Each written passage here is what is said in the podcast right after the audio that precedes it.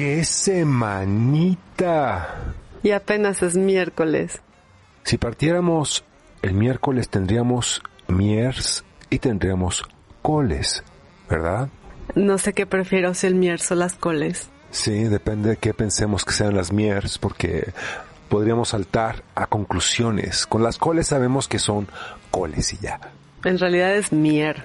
Mier, tal cual, ¿no? Mier y pesado. Nos quedamos con las coles. Bienvenidos, bienvenidas, bienvenides a este su programa de radio. Apenas es miércoles. Estamos de lujo porque está con nosotros Arturo Hernández Alcázar. El mismísimo, el único Arturo. No es un rey, pero pues es un Arturo. No, yo digo que es un rey, ¿no?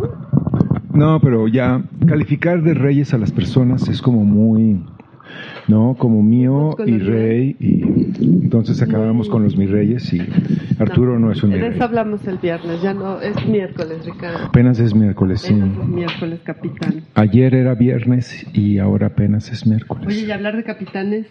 Capitanes como en qué? En barcos, en aves espaciales, el capitán Kirk. Sí, sí, el capitán, el de Tintín, que tú le dices tan tan. Ese no se llama Tantán. Tenten. Tontón. No, no, ya, ya. O el enanito. Tuntun. Bienvenidísimo. Muchas gracias. Estamos de lujo. La verdad es que este programa de apenas es miércoles. Invitamos a gente que tenga que cumplir con tres características. Una, que admiremos mucho. Otra, que nos caiga muy bien y tenemos que coincidir. Palomita. Tenemos que coincidir Polens y yo además. Y la tercera es que sean muy guapos. O guapas. o guapes. Y. Estás poniendo la vara alta en este programa. o sea... La última vez estuvo en Alias Solomonov y quedamos que así. Sí, así iba a ser. Imagínate a toda esa gente que, que no invitemos y que se empieza a preguntar y a angustiar. Es que no soy lo suficientemente guapo. Es que le caigo gordo a Selva o a Ricardo Pollens. A mí nadie me cae gordo. Seguramente sabrán exactamente que es por ti, no por mi Pollens. Ah, ya, la pelota está en mi cancha, ¿no? Y entonces tengo que hacer como, ya se me olvidaron todas estas expresiones que usan para devolver la, la pelota con la raqueta. Espejito, uh, ah. Y la, o sea, cuando la, cuando agarras la pelota del lado que, que no está tu mano derecha, la metes de revés, de revés. Un revés. Pues estamos muy felices de que nos escuchen. Le mando un saludo especial a mi querida amiga Elia, que nos está escuchando, Polen. Y a Paulita. Muchos. Ya las extrañamos en la librería. Esta es la voz de Antonia, que es la radio de la librería Antonia, la oficina de libro que está en la colonia Condesa en Antonio Sola 67 a. 67 a. Yo siempre pienso que es 37, no 67. 67 a. Aquí les esperamos con café, pastel y Arturo. Y Arturo, bueno, hoy está Arturo que está preguntándose si lo vamos a dejar hablar en algún momento. Estoy muy contento escuchándolos hablar, poniéndose de acuerdo. Y bueno, eh, podríamos eh, ponernos a hablar de Arturo, pero también podemos dejar que Arturo hable, por ejemplo, de, que... no, estábamos hablando fuera del aire justamente de que había sido Sonamaco el miércoles pasado y que eh, eh, nuestro querido Arturo, justo en Sonamaco, él no estaba por acá, sino estaba en Tlaxcala viendo a un grupo de artistas. Sí, me fui a visitar, eh, había conocido a través de las redes eh, un colectivo que se llama Arte 360 grados, que están en Tlaxcala exactamente en el eh, eh, Matlal, Matlalcoatl, que es mejor y peor conocido como el Cerro de la Malinche. Es su, su, nombre original, que ya dice muchas cosas porque es falda de serpientes. Y es un volcán de agua y tiene una serie de barrancas por donde se, ha ido erosionando por el paso del agua y hay una serie de leyendas, ritos, mitologías y eventos reales, en esa realidad reales, que son víboras gigantes, ríos que surcan el aire, bolas de fuego. Pero bueno, en general es un proyecto que surge de un grupo de artistas que son habitantes de ahí, que son hablantes de la lengua náhuatl, que estudiaron entre Puebla y Tlaxcala. Se han sumado pues mucha gente de la comunidad, poetas, escritores, campesinos, eh, niños, niñas, abuelas, abuelos, que pues son finalmente los guardianes de la memoria. Y ellos tienen un libro bien interesante y bien, muy bonita edición, eh, que se llama Las lenguas del diablo, que ha estado circulando por ahí, por allá, que educó Tumba la Casa, me parece. Pero bueno, pues muchas historias que, que me contaron. Y sí, la verdad es que cuando planeé el viaje tampoco pensé, uy, me voy a perder de zona maco, no mames, qué Como yo jamás haría nada en esas fechas. Este, simplemente no lo tenía ni siquiera ni desconsiderado, vaya. Este, zona maco, y me invitaron, estuve ahí unos días, pues casi todos los días que fue la feria esta este, pues muchas historias básicamente fui a escuchar, ¿no? También, pues un poco, tiene que ver con proyectos que estoy haciendo, tiene que ver con las piedras, tiene que ver con la minería, con el extractivismo, con las lenguas muertas y con esas serias relaciones que se hacen ahí, pero también quise ser muy cuidadoso y como, o quiero ser muy cuidadoso con las formas de extraer. Como que siempre vamos y nos apañamos y luego nos regresamos a nuestro estudio, a nuestro lugar y hacemos uso, que creo que no está mal eh, hacerlo, pues, porque también es darle voz a otras problemáticas y si no estaríamos hablando solo de nosotros, qué hueva infinita. Eh, pero creo que sí hay como que ser muy cuidadoso con ciertos mecanismos extractivos que están ahí implícitos, ¿no? Y que es muy difícil como no caer en ellos. Entonces fui a escuchar, fui a escuchar. la metáfora de la extracción para hablar tanto de conocimientos y de personas como de piedras y de minería. Pues digamos que la extracción se da como en dos niveles, ¿no? O en dos vertientes, el extractivismo material y, el extractivismo eh, de conocimiento. Pero cada uno de esos extractivismos pues también tiene una serie como de subextractivismos, ¿no? extraer la fuerza de trabajo, extraer las formas de vida, extraer las formas de alimentación, extraer las formas en las que se narran sus, sus historias o definitivamente extraer a los abuelos para, como en la revolución, los asesinaban selectivamente para asesinar la memoria y ellos hacen una serie de reflexiones necesariamente muy radicales y muy interesantes y muy conmovedoras también, pues al final es tener todo en contra y seguir ahí, despertarse y seguir hablando tu lengua y seguir vociferando tus historias, etcétera. Eh, es un esfuerzo pues que hace, que hace mucha gente. Pero también entre sus reflexiones, por ejemplo, ellos ven la educación, a la educación pública como la asesina de sus lenguas, ¿no? Es decir, el ejercicio de unificar a un país en una sola identidad, en una sola lengua, que es un proceso que viene desde la colonia y desde antes en realidad, o sea, el acaparamiento nahua sobre otras culturas, pues también... Digamos que fue parte del proyecto revolucionario, ¿no? O sea, no nos vayamos hasta allá. Ha habido como distintos estratos. Todo se relaciona. O sea, Vasconcelos, Vasconcelos y su programa, pues es un asesino de la diversidad cultural, básicamente. No, y justo resulta que yo tomé una clase para hacer mapas y mi maestro tiene un proyecto muy bonito, el cartógrafo Sebastián Extremo, saludos, sé que nos está escuchando, tiene un proyecto muy bonito para para señalar las, las, las, uniones entre regiones a partir del, del, de nombrar el lugar, de las toponimias. Y él habla del náhuatl como la lengua colonial entre las lenguas no hegemónicas mexicanas.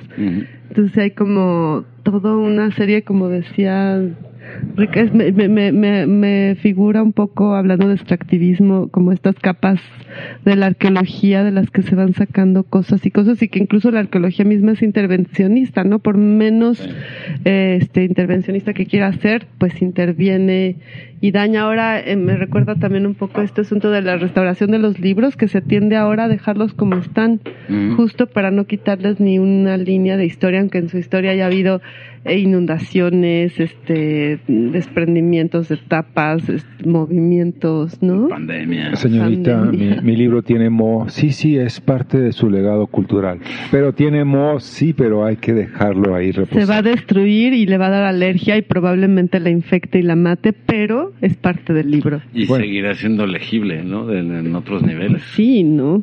O sea, puedes no leer el texto, tipo de lectura. puedes leer en dónde estaba, ¿no? Qué interesante. Oye, pero cuéntanos de este colectivo 360 grados. Arte 360. Arte 360 eh, ¿Por quiénes está conformado? ¿Quién? Son varios. Es este, pues ahora sí que es Luis el chino, eh, con quien yo un poco él es quien maneja la comunicación más hacia afuera y fue él quien me contactó, pero bueno, pues conocimos a Maurilio, que es un poeta, cantante, campesino, pues, un señor más grande, conocimos eh, a Joel, un economista que se hizo lingüista, un poco interesado, bueno, sobre todo empujado por este interés sobre comprender su lengua, pero pues como de un sistema más, dentro de un sistema más complejo, ¿no? Donde interviene economía, sociedad, política. Eh, Luis mismo y otro chico que ahora no me viene su nombre, eh, que ambos se formaron como artistas en Puebla y en Tlaxcala, en la UAP y en la, me parece que es autónoma de Tlaxcala eh, se formaron ahí y pues un poco el ejercicio fue regresar a su pueblo, en realidad nunca lo dejan, y empezar a abordar desde sus disciplinas problemas comunes en su comunidad, rescate de historias, eh, rescate de la lengua, también el náhuatl es una imposición ahí, pues, ¿no? Este, ya desde entonces hay como un conflicto, ¿no? Es, pensar en cómo se relacionan con la metrópoli estos tlaxcaltecas. Es igual que como cuando llegaron Cortés y sus canchanchanes, que los tlaxcaltecas le dijeron, mire, por aquí, joven, por aquí. Pues eso se dice que se dijo, ¿no? Pero no se sabe nunca que se dijo, ¿no? Siempre la historia son versiones muy acomoditicias acomodaticias, pero... sería, preguntarnos por qué, por qué le echamos la culpa a los tlaxcaltecas, ¿no? Fíjate que hay... Le echa la culpa. Sí, por ejemplo, eso, Elena, Garro, ¿no? Los tlaxcaltecas ah. tuvieron la culpa. Y, y en realidad no es tan así, y es obvio, o sea, vaya, la historia se revisa desde un centralismo donde pues los presupuestos incluso de arqueología, si no es maya o mexica, pues no vale la pena, porque no hay presupuesto para eso, porque no es taquillero básicamente, ¿no? La taquilla de la arqueología mandando sobre qué vale y qué no vale, ¿no?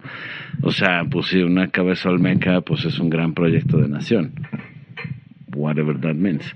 Este... Los, los, colosos de, de, Tula. En... Los colosos de Tula o todas las cabezas que irán a rodar poco y pronto y poco a poco, ¿no? ¿y no hay mujeres en el colectivo? Fíjate que el, el, sí hay mujeres que participan activamente, sí hay también una, digamos, una composición social con muchos prejuicios, con mucho sexismo, no tanto que los hombres, estos chicos, por ejemplo, artistas, digan no queremos trabajar con mujeres, sino que socialmente hay una imposibilidad para tener una relación sana con mujeres, porque en ese momento la comunidad, pues, o ya estás queriendo hacer algo, un tema muy, muy grave ahí es la trata de blancas. Y la trata de blancas es una red internacional más poderosa que lo que quieras que, no sé, que, este, que Amazon, eh, que está en Estados Unidos, en donde participan muchísimos empresarios, diputados, senadores, eh, millonarios, etcétera, etcétera, y que no es algo que se puede tocar tan fácilmente porque porque directamente pues eres amenazado por esa red que ningún gobierno puede controlar ni ninguna capital puede controlar más que lo viven directamente. lo viven directamente, o sea, pues las chavas no salen tarde, se tienen que cuidar, se colude. Es una región muy difícil. Es una región. Es la, muy la región del Guachicoleo, está ahí cerca. También. Toda esta parte que está. Ves que el, el telescopio del pico del. del ¿Cómo se llama? El, el gran telescopio milimétrico. Sí, de la Sierra Negra. Toda esa zona es este de asaltos todos los días, secuestros. Está Chicol, está la trata de blancas, está el narcotráfico. Está es como un triángulo ahí de las Bermudas. Están los gobiernos que pues nada, nunca ayudan en nada, al contrario. Están, por ejemplo, pues todos los líderes del huachicol y de la trata de blanco que se vuelven señores caciques, heredando esa historia, ¿no? y es una historia que se ha ido repitiendo, repitiendo, pues con cambios de personajes, cambios de vocabulario, pero básicamente es una guerra de exterminio que lleva 500 años o más perpetrándose en muchos frentes. En Uy, sería muy interesante ver cuáles han sido las líneas genealógicas que llevan hasta hasta dónde llegan y por qué, ¿no? sería bien interesante que los invitaran también a ellos. Muy padrísimo, ¿no? Eh, yo estoy ahora muy en contacto con ellos, entonces, ahora sí que cuando quieran. pues también sobre todo es que o sea, más que un colectivo artístico, es un movimiento social muy importante ahí. Que ahora, a ver, de eso yo quería preguntarte, Arturo, porque viendo todo tu trabajo, sí, sí tienes tú una serie de proyectos que tocan un poco el arte, no desde la producción, sino desde el activismo, no desde eh, en qué momento el arte llega a ser una postura política o levantamiento de voz mm. y qué dónde está esa línea delgada o por qué un, un, acto político puede convertirse en un proyecto artístico. Fíjate que la pregunta también que nos hacíamos o que compartíamos y que fuimos a compartir esa pregunta es qué coño tiene que ver el arte ahí. ¿Por qué, por qué tendría que hacer algo el arte ahí? En ese, digamos, sistema de que el arte llega, toma cosas y se las lleva a otro lugar. ¿no? El extractivismo. El extractivismo. Y esa pregunta pues nos lleva a muchas cosas, ¿no? Y probablemente el arte es un elemento más, digamos, un, un dispositivo de potenciar la voz, un dispositivo que a lo mejor genera estrategias que desde lo social o desde lo político no se pueden llevar a cabo, ¿no? Eh, una herramienta que sirve para confrontar formas de ver también, porque pues también al interior de su propia colectiva, de su propia movimiento, de su propia territoria, pues tienen muchas visiones, muchos conflictos y pues que al final es como un ejercicio o una dinámica pues bélica, o sea, es una guerra tal cual. Qué fuerte, que reproduce además ciertos patrones, incluso patriarcales o, ejemplo, sí, o, blancos, por decirlo de algún modo. Es brutal y, no está de más señalarlo. En el mundo editorial a ellos les costó un trabajal dar, este echar luz sobre su libro. Lo editó tu, Tumba la Casa.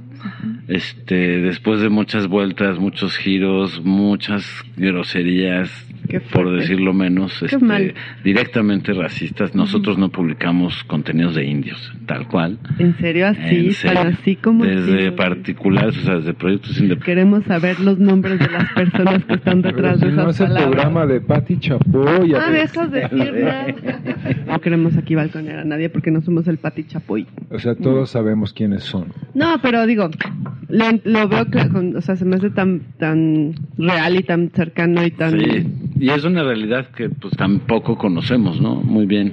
O sea, nos la podemos intuir. Hay como, por ejemplo, al interior de...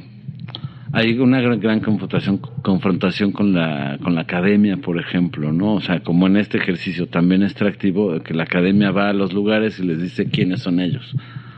Y es como, no, es lo mismo que hace la CEP, enseñar a unos... La, academia, hablando de general, una universitaria, así como de, hola, yo soy el doctor en antropología tal y te voy a decir cómo eres. Eso hace muchas veces la, el mismo FONART, ¿no? O sea, tú artesano de esta región con esta técnica, haces estos dibujos, estas grecas y de aquí no te puedes salir, tienes que repetirla hasta que te mueras y heredarla. Pero otra vez eso es una cosa que heredamos de, del viejo régimen. ¿Cómo terminó ese régimen? O sea, en ese contexto, quizás en la urbe... el mundo se está acabando también, el régimen podría estarse acabando, no sé, pero sí. El régimen tiene una nave espacial para escapar, básicamente. Ah, y esta idea de este, esta, idea de ir a Marte me parece tan. ¿Qué piensas de? Es ah, muy alucinante. tú lo que quieres ir a eh, vamos a Marte por piedras. ¿Cómo lo veo yo? Yo iría a Marte por piedras, sí me gustaría. Sí, ¿no? ¿Por qué no? Una de las imágenes así que ahora pues han estado como muy en los medios y esto de Marte el momento en el que por primera vez se taladra, se hace un orificio en una piedra. Es como, wow. Y la figura que me viene a la mente pensando en eso, que digamos, pues estamos eh, siendo cada vez más conscientes de que nuestro planeta se está acabando, que hay una crisis climática, ecológica y, que, todas las problemáticas que conllevan de ello Y me parecía la salida más lógica para esta humanidad. Ir a explorar un lugar en donde la vida ya se extinguió, siendo que el peligro o el problema o el conflicto o la angustia aquí es que esta se va a acabar. ¿Por qué ir a ver un lugar donde ya se acabó como para medir los pasos que se tienen que dar como de camino de, en este como inminente abismo? Claro, es que hubo vida en Marte en algún momento. Pues hubo agua, ¿no? Y saben que hubo agua, y a lo mejor todavía hay, ¿no? Pero, pero me parecía así como horripilante, ¿no? Todo bien, Selva. Una piedrita en el... Una piedrita en la garganta. Hoy que estamos hablando de piedras, ¿no? Una piedra en el camino. Estaba yo pensando en una lista de piedras. La piedra de la locura, la piedra angular, la primera piedra, que no es lo mismo que la piedra angular, eh, la piedra en el riñón, la piedra en el zapato. La piedra de sol. La piedra de sol. La, ¿Qué otra piedra? Pedro Picapiedra. La piedra de luna. La, la, piedra de Marte.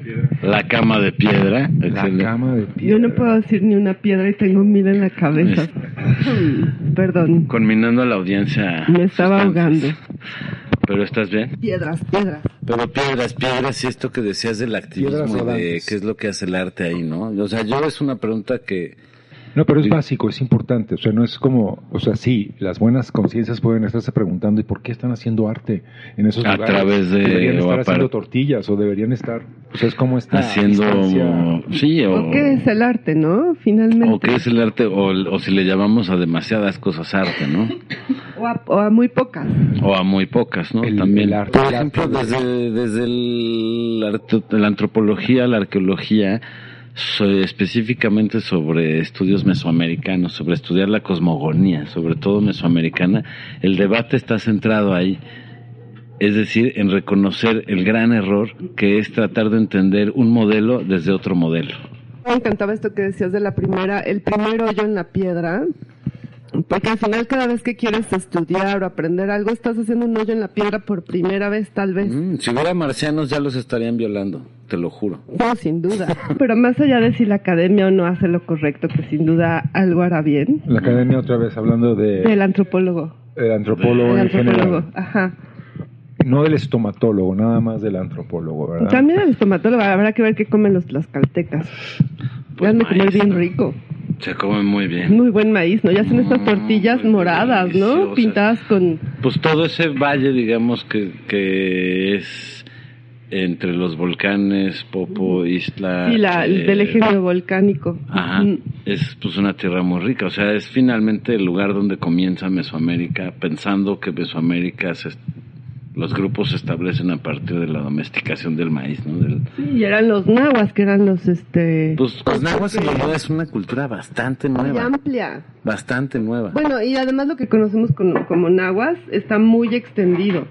Es muy extendido porque es una tierra dominante, una lengua que domina muchos territorios, Pero porque viene de unas raíces mucho más viejas, mijes, otomíes, etcétera. No las soy tan del Golfo que se extienden hacia allá, Ajá. que no son olmecas. y del sur y del istmo y claro pues se diversifican hablando de mapas por ejemplo hace poco veía yo creo que el año pasado un mapa de regiones lingüísticas y es como o sea, a diferencia de un mapa territorial, político, geopolítico, que son pues líneas rectas y aristas y más o menos fronteras delimitadas, ya sea por conflictos sociales, políticos o por ríos, montañas, cordilleras, los mapas lingüísticos de, de, digamos, las regiones por lengua se ven como, como escurrimiento.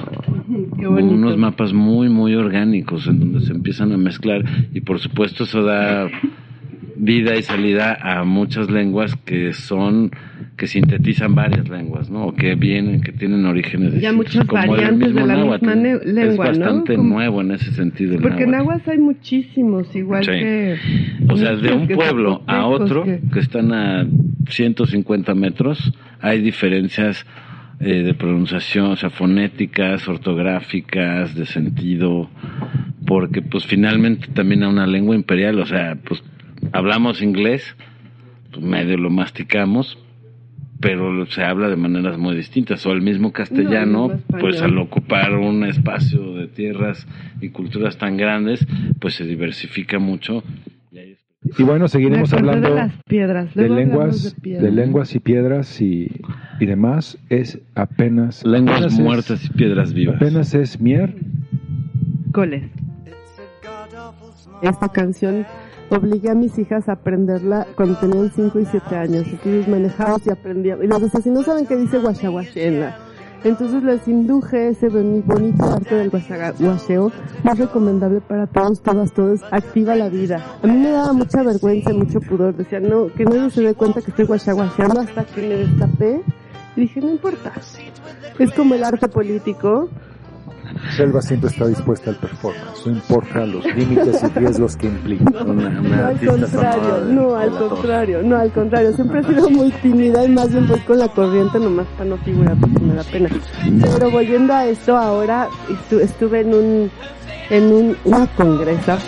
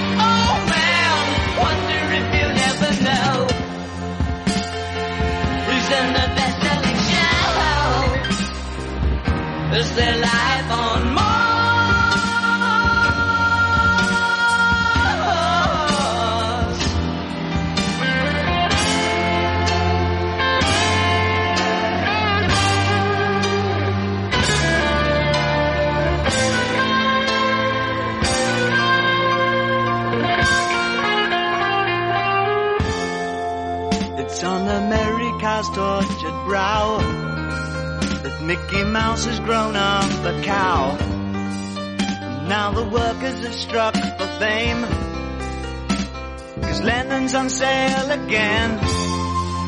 See the mice in their million hordes. From Ibiza to the Norfolk Broads. Rule Britannia is out of bounds. To my mother, my dog and clowns. But the film is a sad thing more. Cause I wrote it ten times or more.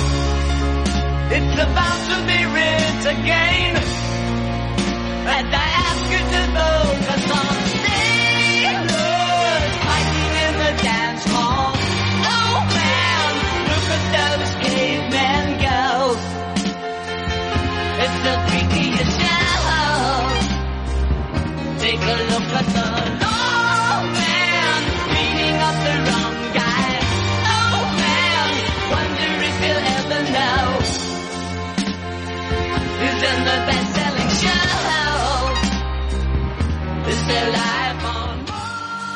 ¿Hay vida en Marte? Pregunta David Bowie desde donde esté. ¿no? Que siempre queremos pensar que gente como David Bowie todavía está en alguna parte. Bueno, va a sacar su disco, ¿no? Bueno, va a salir un disco nuevo, pero él ya no lo va a sacar, ¿no? Lo va a sacar como la inercia de tenemos todavía algo más que poner. Y tú estás dispuesto a comprarlo, ¿verdad? Y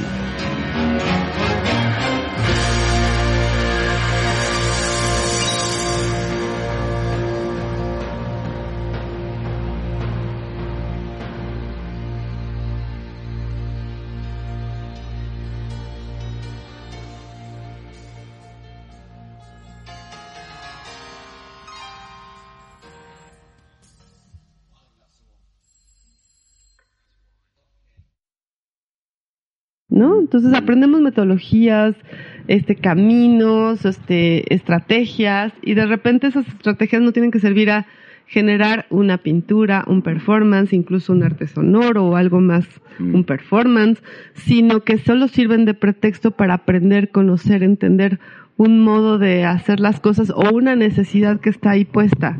Tenemos que pensar en el lenguaje, tenemos que pensar en la comida, tenemos que pensar en el andar, tenemos que pensar en qué estamos haciendo cuando perforamos una piedra y esos modos de pensamiento pues pueden conectarse con los caminos que tenemos para pensar el arte o el diseño, ¿no?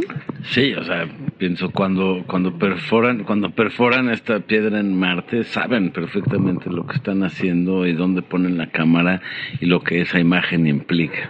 O sea, piénsalo así, o es sea, como la extensión de la sexualidad estadounidense. es una extensión Bueno, de una de una sexualidad muy mal entendida basada en la perforación, ¿no? O penetración. Fíjate que hablando de piedras, me estaban contando, pues en el tipo de representación occidental al que estamos eh, acostumbrados, esta representación ilustrativa de las cosas, si pensamos, por ejemplo, las, las montañas como se representan en el bajo renacimiento son piedras enormes, ¿no? Es una piedra pero gigantesca.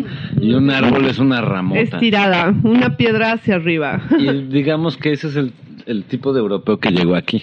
Acá. Bueno, llegó Humboldt. Bueno, a Bueno, Humboldt casi llegó no. muchos siglos, dos siglos Sí, es después. cierto, ¿A quién, siglos a quién te después. refieres que llegó? Pues eran una Humboldt es un fascinerosos. No, Humboldt es otro asunto. Además, Además pisó México y se fue. O sea, realmente lo que le interesaba era más el sur. el sur de, ¿de dónde? El sur de, El Ecuador. El Ecuador. del Pero Ecuador. ese era Darwin. Darwin También. fue a... Bueno, fue, conoció a Humboldt y entonces por inspirado por Humboldt va y... Pero Humboldt se fascina por lo que estaba sucediendo en el Ecuador, por las montañas del Mm. Ecuador y se queda mucho tiempo allá. Y conoce a Bolívar, era amigo de Bolívar. Bolívar, ¿No? que es un criollo blanco, jodido, eh, que no entendía nada, nomás se subió a la tendencia. Eh, Como yo. Quería hacer una pinche independencia sin abolir la esclavitud. El, líder dependentista haitiano, que son en su mayoría negros, africanos, hijos de esclavos, es el que le a quien Bolívar le va a pedir consejo por qué no funcionó mi primer intento de independencia. Le dijo, mira cabrón, siéntate, siéntese señor. Tienes que abolir la pinche esclavitud. Era, no era fácil pensar en el antiesclavismo en ese momento, o sea, no era, era como, como, ay, bueno, en fin, ah, podríamos hacer como una, una serie de poesías y canciones sobre las piedras. Yo es mis temas favoritos, ¿eh? Mire, por ejemplo, Los Rolling. hace unos cuantos meses este libro de Arturo que se llama Tierras raras, lenguas muertas, lenguas raras, tierras muertas, muertes raras, lenguas tierras.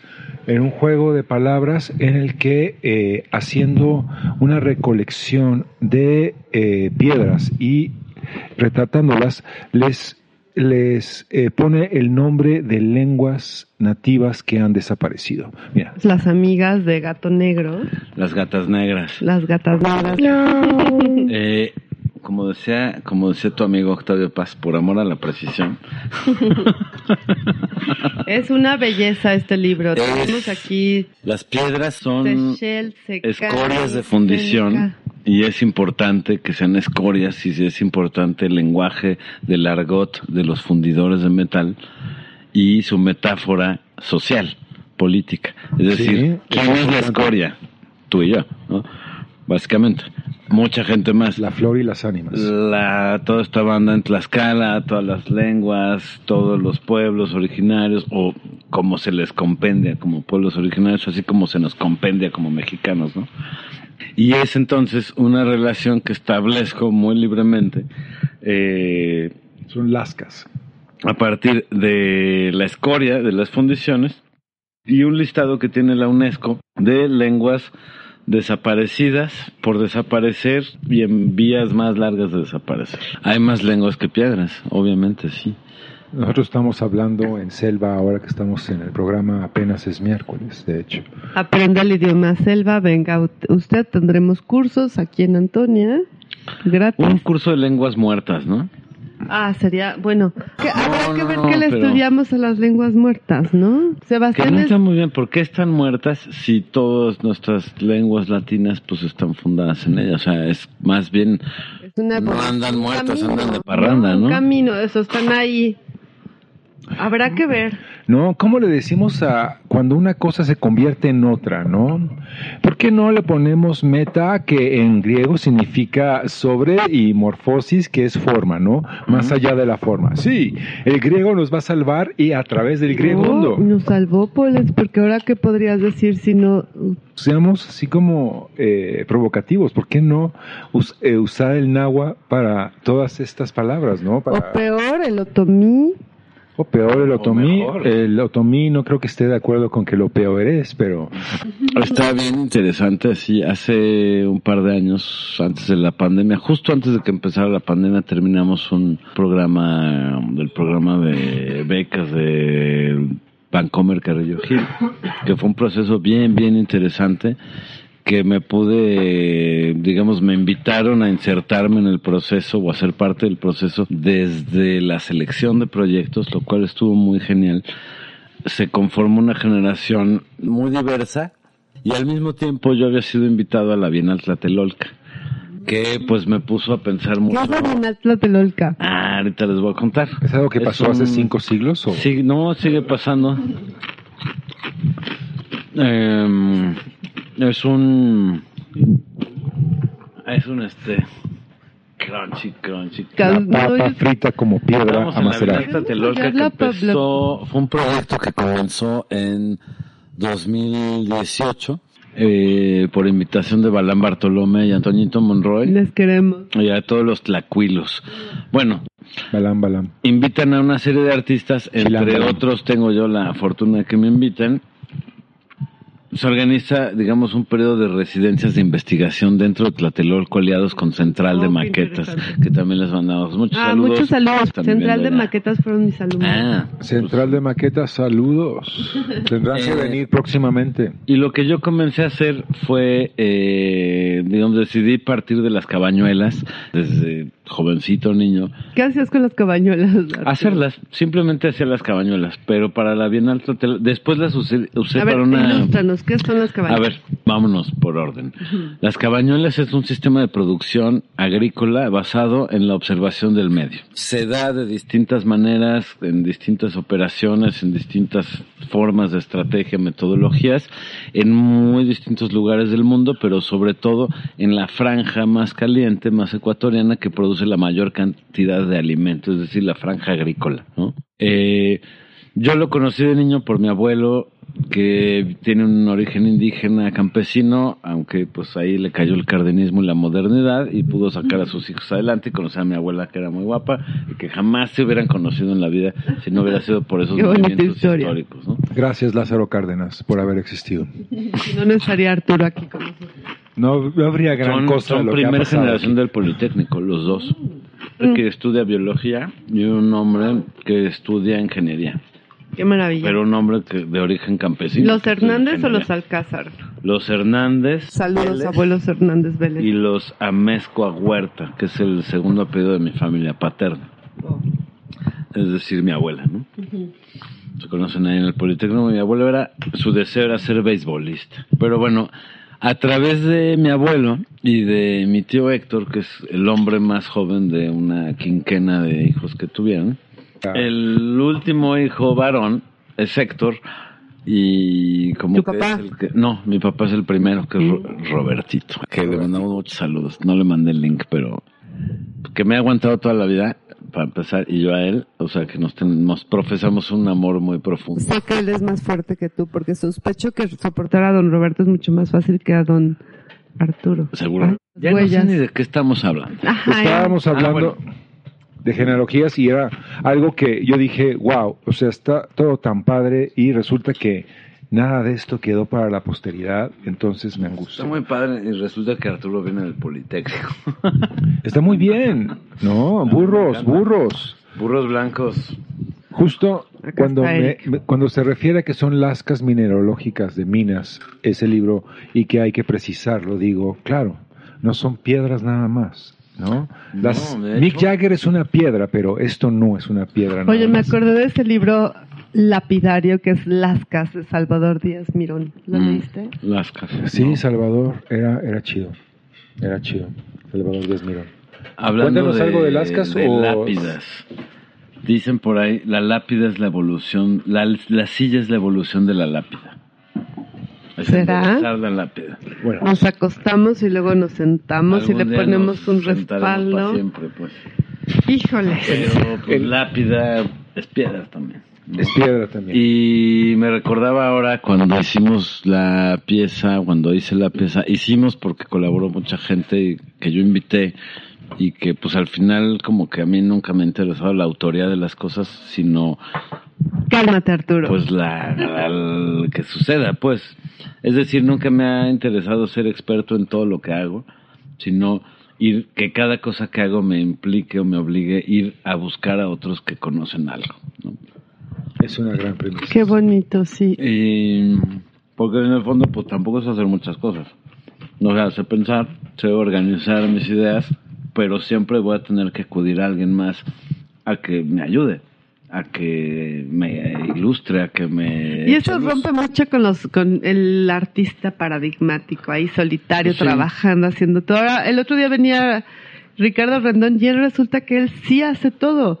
Él corta los árboles con los que hace sus piezas, el, y creo que lo hace con hacha, porque construye sus hachas, nos contaba. Entonces, bueno, es, es, como, la verdad es que es muy chocoso y siempre pasa en este mundo que nos digan cómo hay que hacer, cuál es el modo correcto de hacer las cosas o cualquier cosa, ¿no?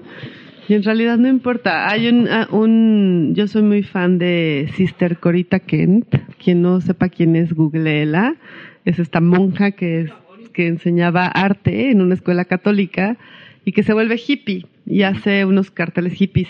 Y ella hace unas reglas para estudiar arte y una, una de las reglas es, no importa lo que hagas, pero hazlo. No importa cómo lo hagas, pero hazlo. Entonces... Sí, eso es como muy chingón, o sea, como que el como esto que decías de implementar metodologías es inventar las metodologías para el problema. Por supuesto, cada método, cada problema necesita un método nuevo. No una disciplina que ya sabe sus fórmulas para acercarse a un sujeto, a un contexto, a un objeto. Y que al aplicarlo resulta absurdo, ¿no? Totalmente. Eso es un poco lo que ha pasado y hasta ahorita se da cuenta la arqueología y la antropología que se han tratado de acercar a un tema y a una problemática desde un sistema cognitivo que le es absolutamente ajeno. Y que no entiende porque no lo conoce porque apenas lo está estudiando. Ahí está, ahí está la discusión. Y yo me imagino o quiero proponer también eh, pues que haya un problema también en el asunto extractivo del arte. Me encanta eso. Nos acercamos a problemas que no son nuestros, pero del cual somos parte. Es decir, porque los estamos el asunto, el asunto extractivista, somos parte como consumidores del, del mundo extractivista. Es decir, un celular tiene elementos de 200 montañas. Básicamente es un mapa mundi. Y no podemos decir, ah, ok, ya no los vamos a usar. Estamos ahora sí que agarrados de los pelos, ¿no? Sí, agarrando las 200 montañas que tiene mi iPhone. Y las tienes ahí echadas a funcionar, pues... Haciendo un chiste mamón, perdón. No, son 200 montañas, pero no mil mesetas. Las mil mesetas se volvieron como en una gran rampa. 200 montañas, mil mesetas. discúlpenme, disculpen. Yo les había advertido que es demasiado era... oculto, Polens.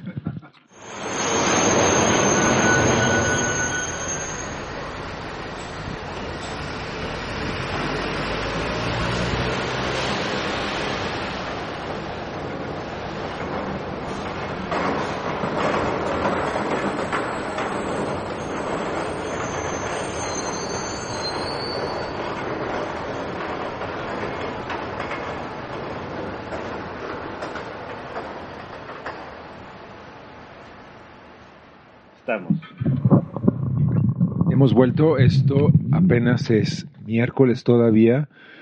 Que eh, apenas es miércoles. Apenas es miércoles. Yo estoy sintiendo que ya es viernes y estamos en, en ese momento del viernes en el que pierdes la conciencia, pero todavía la tenemos aquí. Por el ombligo, ¿qué, qué, qué sentido nos puedes decir del ombligo? No, cuando hablas del ombligo me pienso en Gutiérrez Tibón, digamos, el, el, libro este sobre eso, sí, ya, es la referencia literaria. Yo no me acordaba del nombre, pero... Yo pienso en mi hernia cuando pienso en ombligo. Está ahí Hay muchos fans de Gutiérrez Tibón en la librería. Y en el mundo. Él hizo un libro muy bonito que es Historia de las Letras. Cama de piedra. O estamos viendo aquí Historia del Nombre y la Fundación de México. ¿Y eso qué viene, Polen? Estamos hablando de piedras y Gutiérrez Tibón es una piedra. Los rancheritos del. Los rancheritos del Topo Chico. Estuve hace poco en Monterrey, hablando de piedras. Este, no es la eh, canción que vamos a oír. en de caso, grandes piedras. En Monterrey hay un gran cerro que no es como el pinche cerro de la silla, que es una postal perenne.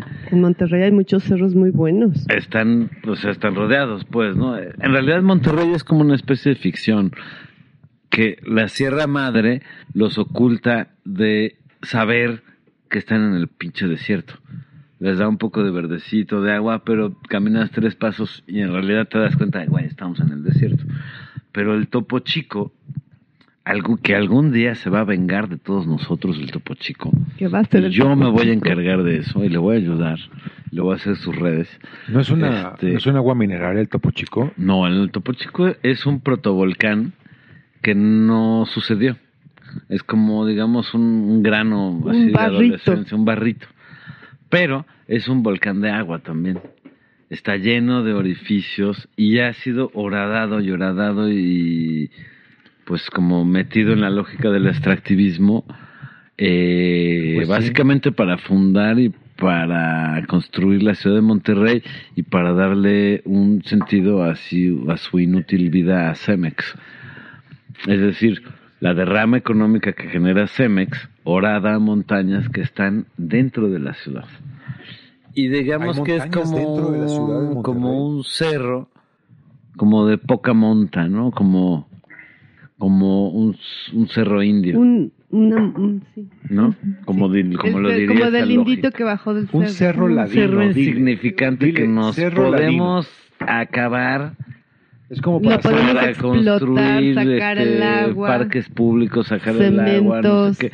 Es bien interesante porque le han dado como cucharadas, como un, haz de cuenta que tienes una gelatina y le metes la cuchara varias veces, pues así está el topo chico. Son cucharadas donde se han han crecido y han fundadose colonias populares como la colonia Tierra y Libertad, que por cierto hay un documental con ese título que se hizo en los años 60 por unos directores chilenos, por un director de cine chileno y varias gente que se involucró.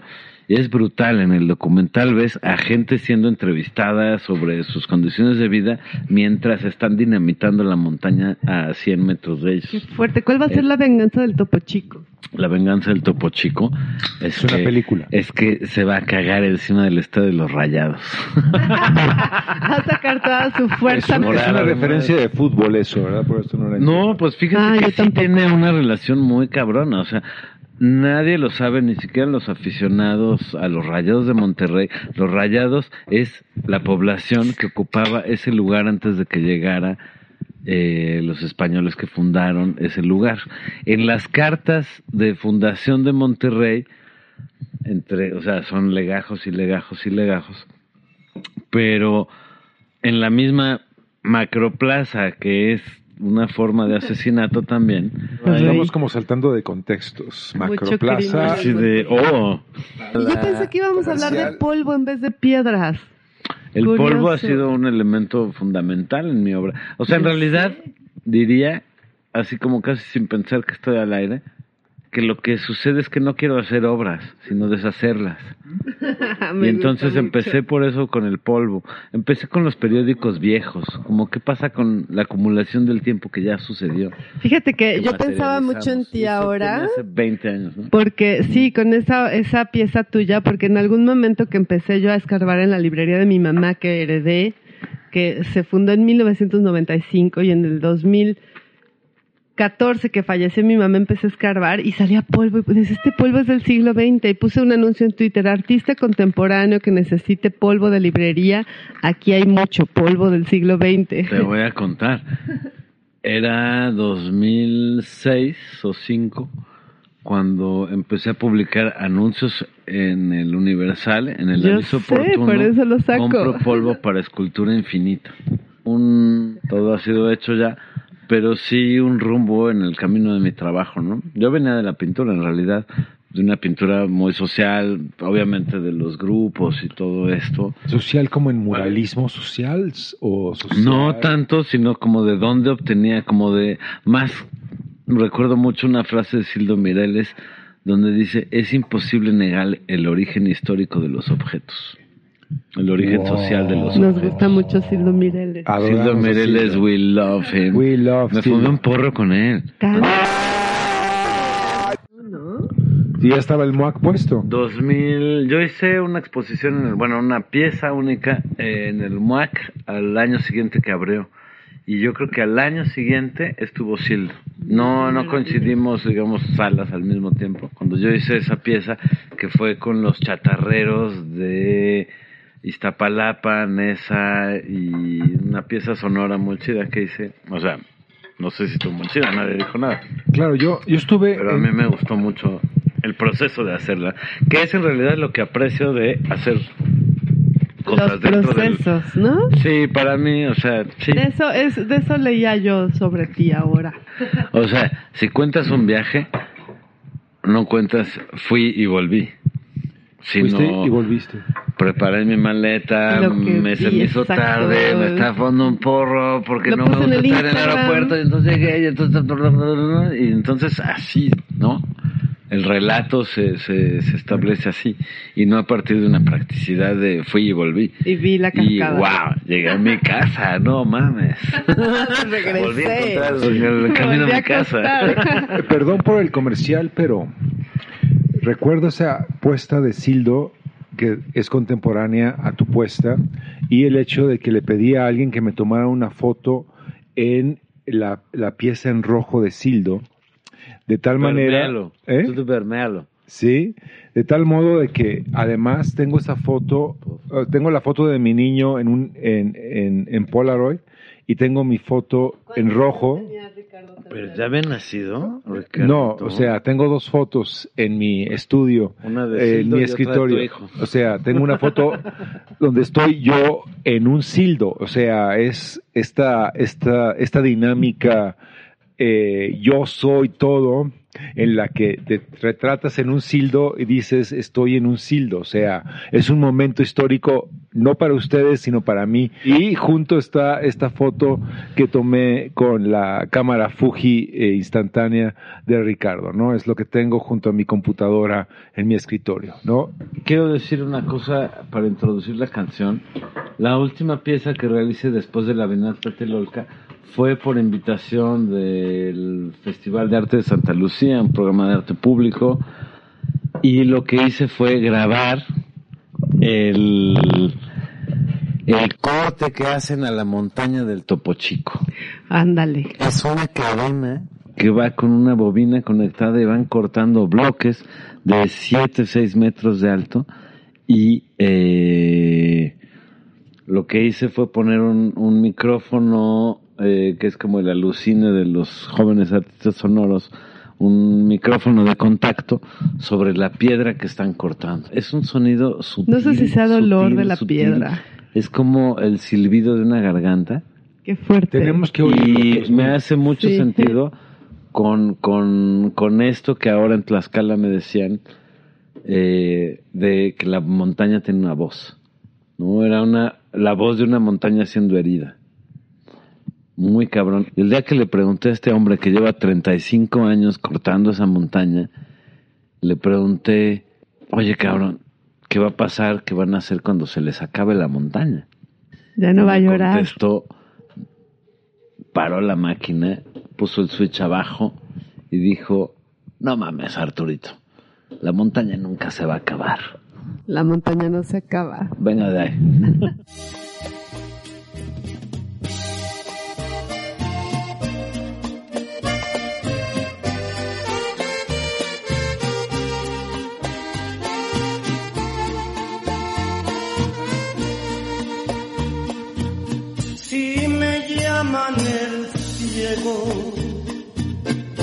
porque ciego perdono. Es que mucho te quiero y ciego seguiré.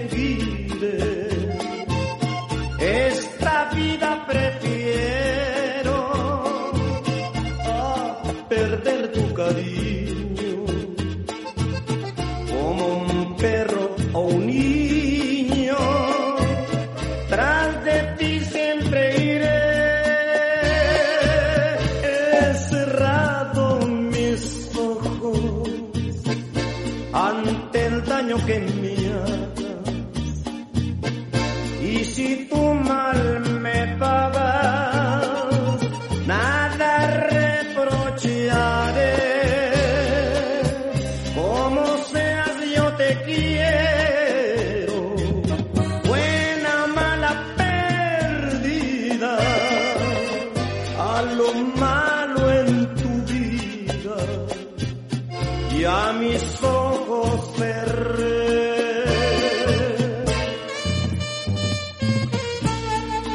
¿Qué me pueden contar de tu vida? Si para mí siempre ha sido un libro con las páginas abiertas.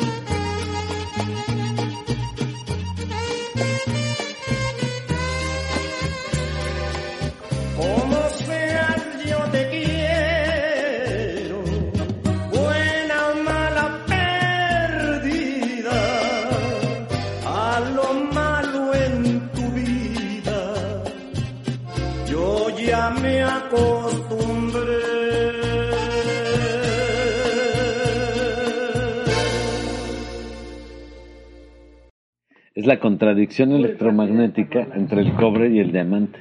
Claro. En lo que sonaba Ahí le entra el cobre. esta canción, De la Siemens. Arturo nos contaba de los libros que va a traer a la librería. Nos va a traer libros aquí, Antonia. Sí, libros libros rarísimos que imposibles de ¿Suyos conseguir, o de suyos, no suyos de él, de Arturo. Pues les conté muy rápido porque es una historia bien larga. Este, em- o sea, yo siempre me interesé, digamos, por el desecho y por concebir la obra como desecho, no como el hallazgo o como la, digamos, este, Construcción. la construcción perfecta final, sino como lo que sobra, lo que resta de un- en un carácter muy entrópico, y toda mi obra tiene que ver con eso, con lo que resta de procesos. Es decir, llego temprano y me voy temprano. Llego antes y me voy antes de que acabe, ¿no? Como, como secuencia. Eh, y lo que hice en ese caso fue, bueno, pues ciertos o múltiples intereses me fueron llevando a generar una convivencia muy, muy directa y muy amistosa y muy empática con eh, chatarreros, gente, digamos, que se dedica a destruir bienes tecnológicos por los que pagamos un chingo de dinero, por los que pues básicamente fundan nuestra vida cotidiana, comunicacional, etcétera, etcétera. Y, eh, y de pronto encuentro en ellos una frase que me abre un panorama gigantesco. El quimos, que se llama el quimos, o le dicen el quimos por el quimosabi de, de- Yo iba a decir el kimosabi. el quimosabi, por como- eso le dicen así. Por eso me Es cambió un- por adelantado. Es un personaje que, eh, pues que es muy importante en su comunidad, que es una comunidad cuya economía se basa en, en la chatarra, en la recuperación de desechos, etcétera. Y eh, pues me hago muy amigo de ellos.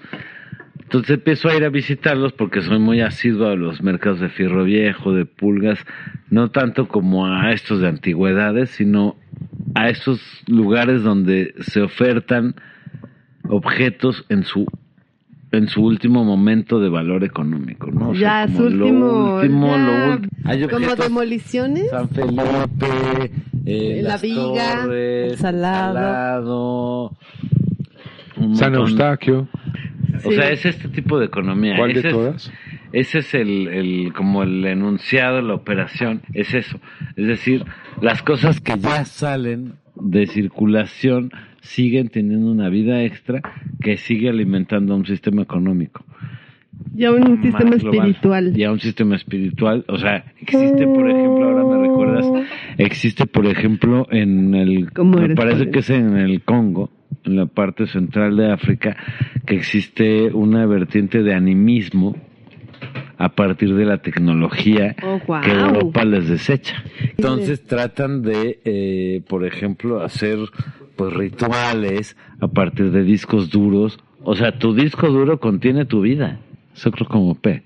Es que Eh, mencionaste el Congo y el Congo es como parte de mi alma absolutamente y hoy la descubrí. Sí, sí, sí.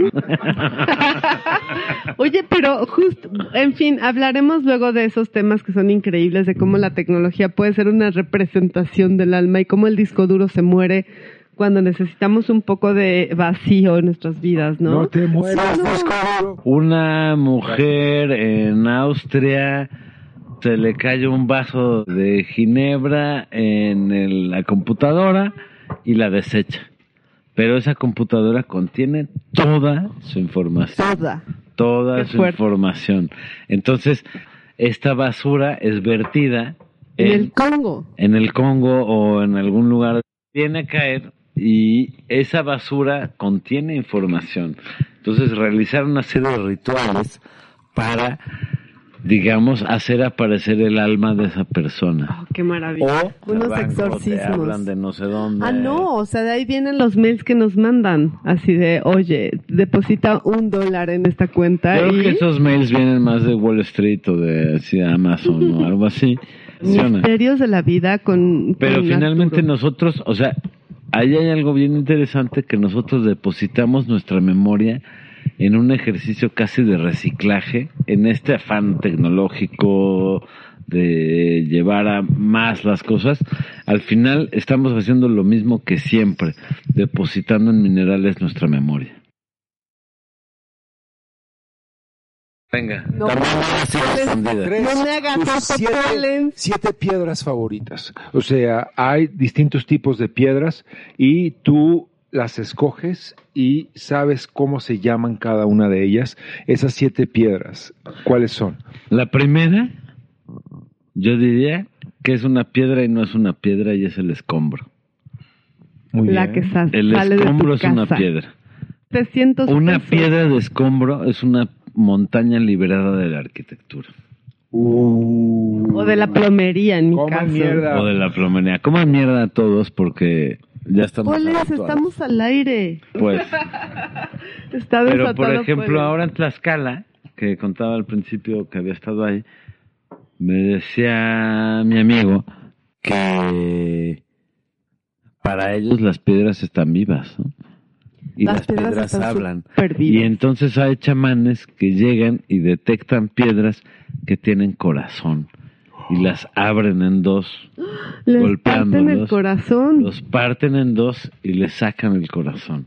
Ay, no. Le sacan el corazón porque porque la comunidad lo necesita. Porque hay que ver qué dice ese Hay que corazón. ver qué dice, porque hay que ver el, porque es un diamante, porque tiene este cierto este poder Saber. económico o pero en el caso de estas comunidades es una cosa bien ritual, ¿eh? Yo siempre me he preguntado, Es ¿por qué si cosa- sabemos tanto de rituales y sabemos tanto de todo?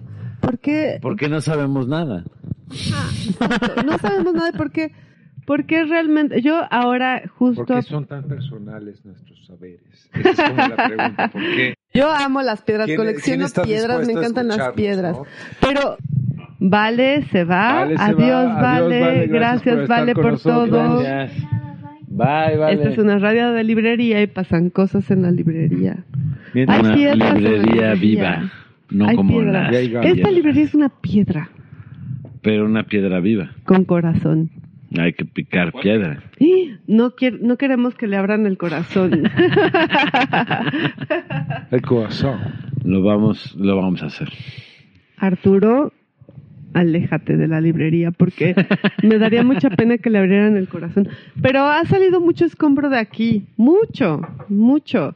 Me recuerda todo lo que... La verdad es que la práctica de, de la librería, de, de, de limpiar, de acomodar, recibimos bibliotecas que son personas, que son piedras, que hay que picar para sacar la- el diamante, hay que separar el cascajo y hay que tirar a la basura.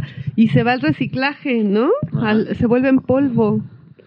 Y hay mucho polvo entre todo y ahí esto. se vuelve arena para hacer un edificio. Sin duda hay edificios de hay edificios de piedras. Sí. De libros. De libros. Corazón de piedra, corazón. Corazón de piedra. Bueno, a ver, a ver, Arturo, platícanos por favor. Eh, o sea, tuviste este encuentro con 360 grados. Conociste sus, sus ideas, sus espíritus, lo que están haciendo, eh, todas estas cosas sobre las... Eh, ¿qué, qué, qué, vas a hacer con todo eso? ¿Qué? Yo lo que estoy intentando hacer, no sé qué es, pero quizás es una película una película. Una forma de película, un, material. ¿Qué nos duras, Milos Forman? En donde, en donde lo que vemos es el punto de vista de un fantasma del futuro, un fantasma. encontrando un territorio. Siempre hay, futuros distópicos en todo esto. Sí. Y las piedras son eso. Y la va a proyectar aquí, dice León. Ah, sí bueno, es que estamos a punto de empezar un ciclo de cine. Vamos a empezar en 10 días con proyecciones eh, sobre la luna con clavecín en vivo. Es que tenemos Proyecciones de la luna como hace 120 años con la película francesa de la luna. Exactamente. O sea, esta idea de que la montaña no se acaba, esta esperanza es mejor que Elon Musk diciendo, güey, Marte es la opción porque me queda claro que Marte no es la opción. Marte se murió hace 50 millones de años. se acabó hace tanto tiempo. El artista contemporáneo como un tlacuilo. El tlacuilo es pues un artista gráfico que hace contabilidad, que hace muchas cosas, tiene muchas funciones. Hace la antropología, la historia. En síntesis, está retratando su mundo antes de que desaparezca. Y creo que estamos en el mismo lugar.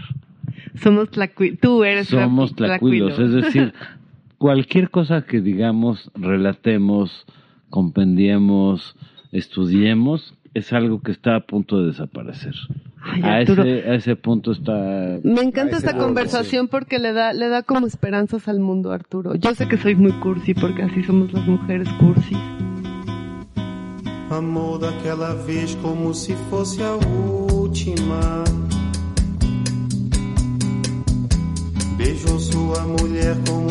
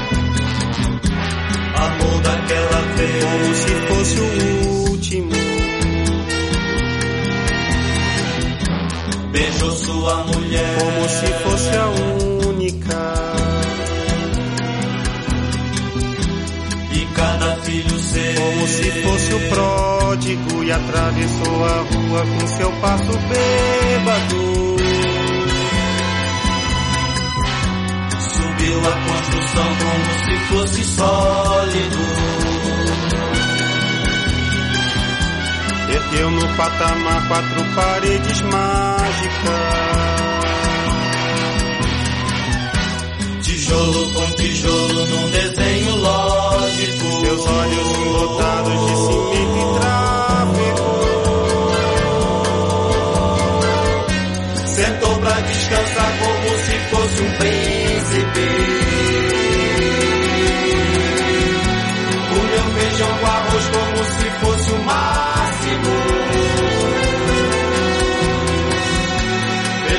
Soluçou como se fosse máquina. Dançou e gargalhou como se fosse o próximo. E tropeçou no céu como se ouvisse música.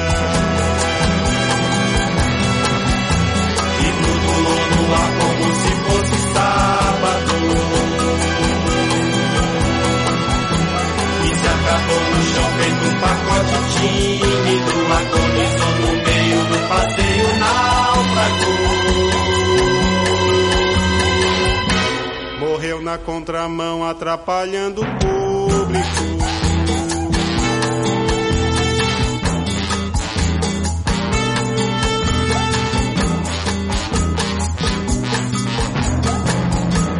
Amou daquela vez como se fosse máquina. Beijou sua mulher como se fosse lógico. Perdeu no patamar quatro paredes plásticas. Certo pra descansar como se fosse um pássaro. E flutuou no ar como se fosse um príncipe. E se acabou no chão feito um pacote bêbado.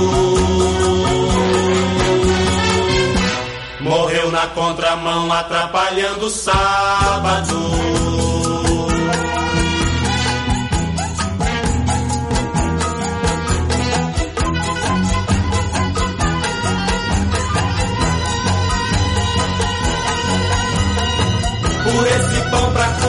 Por esse chão pra dormir. A certidão pra nascer, a concessão pra sorrir. Por me deixar respirar, por me deixar existir.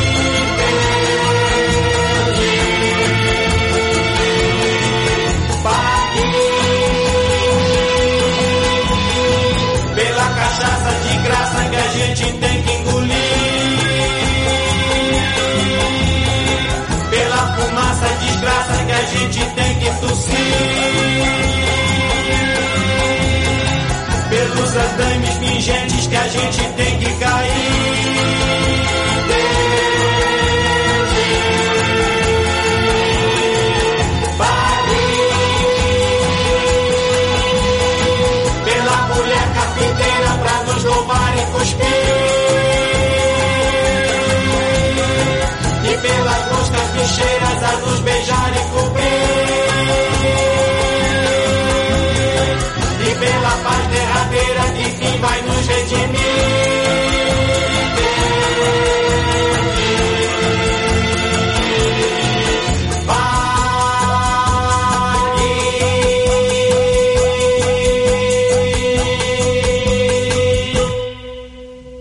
hija Maya, que me presentó esta canción, mi hija de 18 años, me dijo a los 16 que esta canción existía y que era como una película, pero era una novela, pero era una cosa brasileña, pero tenía que ver con México y que había tantas hebras que sacar de esta canción que hoy que está Arturo Hernández Alcázar con nosotros, Ha sido como una iluminación absoluta.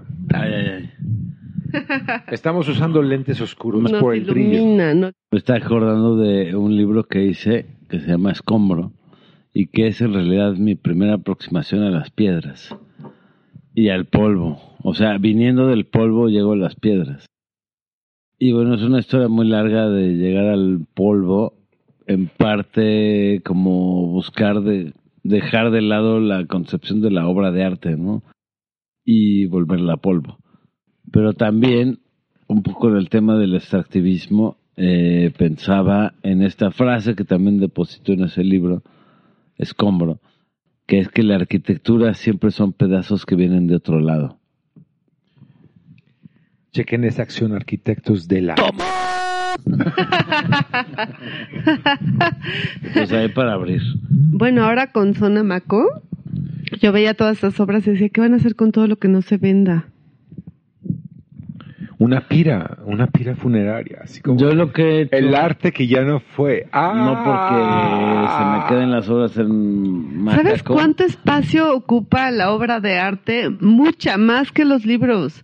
Pero, hay que guardarla, hay hay que, que- conservarla, hay que ponerla ahí en... Exacto, o sea, y entonces surge esta pregunta, ¿no? De, ¿necesita el mundo más objetos? ¿Más cosas que haya que guardar?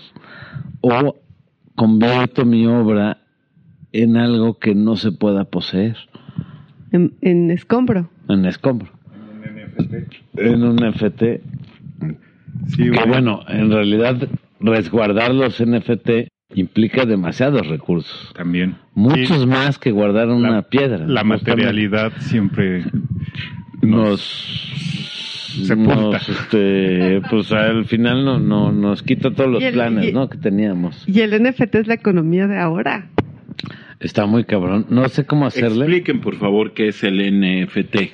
Las tortugas son grandes hijos. van más lento pero van seguro se mueven, Se mueven. como la tierra. Sí. Bueno, pues se acabó este miércoles. Fue muy Apenas. corto. pero seguirá. No nos dejen de oír el próximo miércoles porque sí, bueno, duele el miércoles, pero apenas es miércoles lo hace ser un poco más leve. Al menos Exacto. para nosotros. Exacto, somos más felices gracias apenas es miércoles. Muchas gracias a Eric. Arturo Hernández Alcázar aquí en presencia en vivo y en estoy directo. aquí estoy vivo y estoy presente y en directo. y estoy directo El directo es como un Como tecnicismo